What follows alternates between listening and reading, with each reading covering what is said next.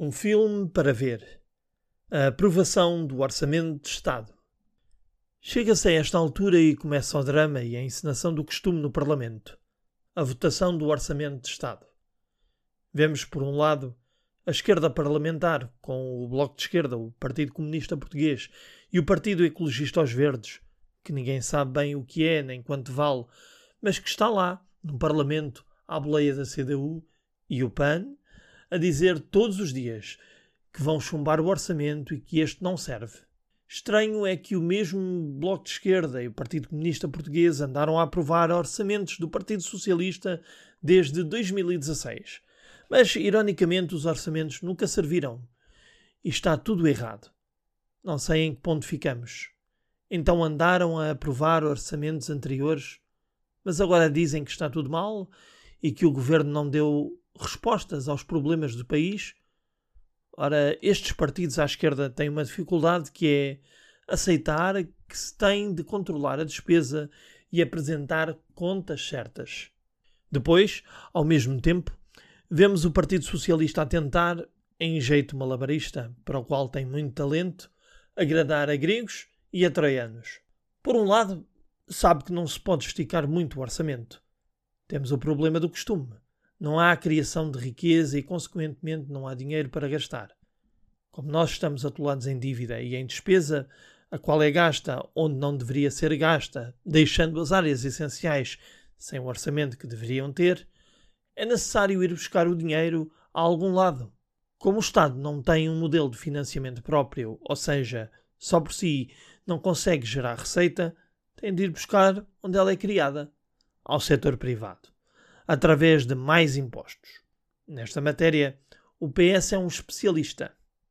Enquanto nos vende a ilusão de que, desde que governa, estamos muito bem e que a austeridade acabou, bate ano após ano recordes de carga fiscal e ainda se vem vangloriar de devolver meia dúzia de euros no IRS com a criação de mais dois escalões, ao mesmo tempo que aumenta praticamente os outros impostos todos e cria o sistema fiscal mais complexo da Europa. Basta ver a publicação referente a este tema do Instituto Mais Liberdade, que já vai em nove escalões e não sei se para por aqui.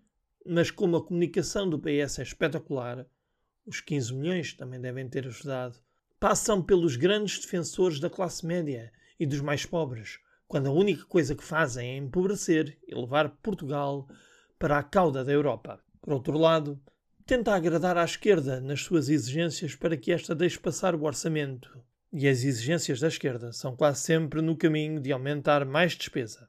Quer-se mais coisas gratuitas para as pessoas. Quer-se mais despesa a ir para o SNS. Eu apoio mais investimento na saúde, mas com um modelo diferente e mais eficiente, que vive de facto uma crise tanto a nível orçamental quanto a nível de organização o que o torna pouco ou nada atrativo para os novos médicos que acabam a ir para o privado, quer-se aumentos salariais na função pública, aumentos de apoios sociais e do salário mínimo. Depois, temos também uma medida que o Bloco anda a propor já vão sete anos, que é a alteração das leis laborais. Na questão das leis laborais, o PS nunca quis mexer muito nelas talvez por saber que estar a reverter as reformas da Troika pode não ser boa ideia. Até Mário Centeno veio a público defender que mexer nas leis laborais nesta altura era má ideia e que em nada ajudariam a reforma económica e que se devia optar por estabilidade. Nas outras exigências, o PS sabe que não consegue cumprir com tudo, porque não há margem, e a esquerda também o sabe mas insiste em exigir todos os anos diversas medidas que muitas vezes acabam por não ser inscritas no orçamento ou quando são, o governo não as executa.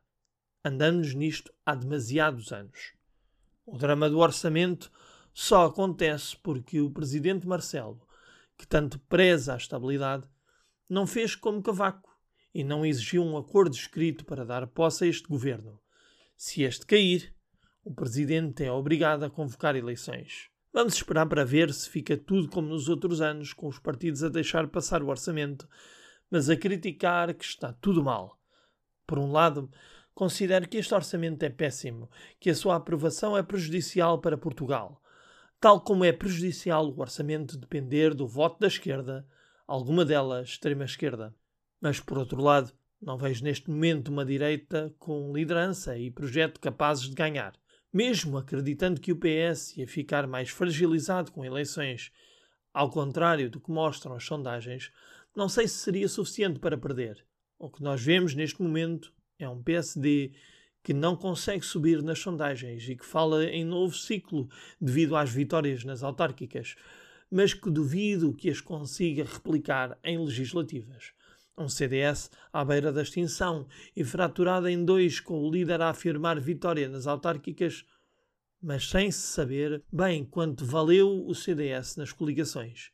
Quem mais beneficiaria das eleições à direita era o Chega e a Iniciativa Liberal pois iam ver a sua representação aumentar consideravelmente. Quanto ao BE e ao PCP, se as sondagens se confirmarem, o BE tem uma derrota monumental e o PCP vai descendo devagarinho eleição após eleição. A isto tudo soma-se o facto de ficarem como responsáveis pelo governo ter caído. A esquerda não quer repetir o que se passou em 2011. Pessoalmente, não acredito muito que a esquerda deixe o governo cair na minha opinião, era preferível se tivéssemos uma boa alternativa para ganhar. Provavelmente abster-se-ão na votação.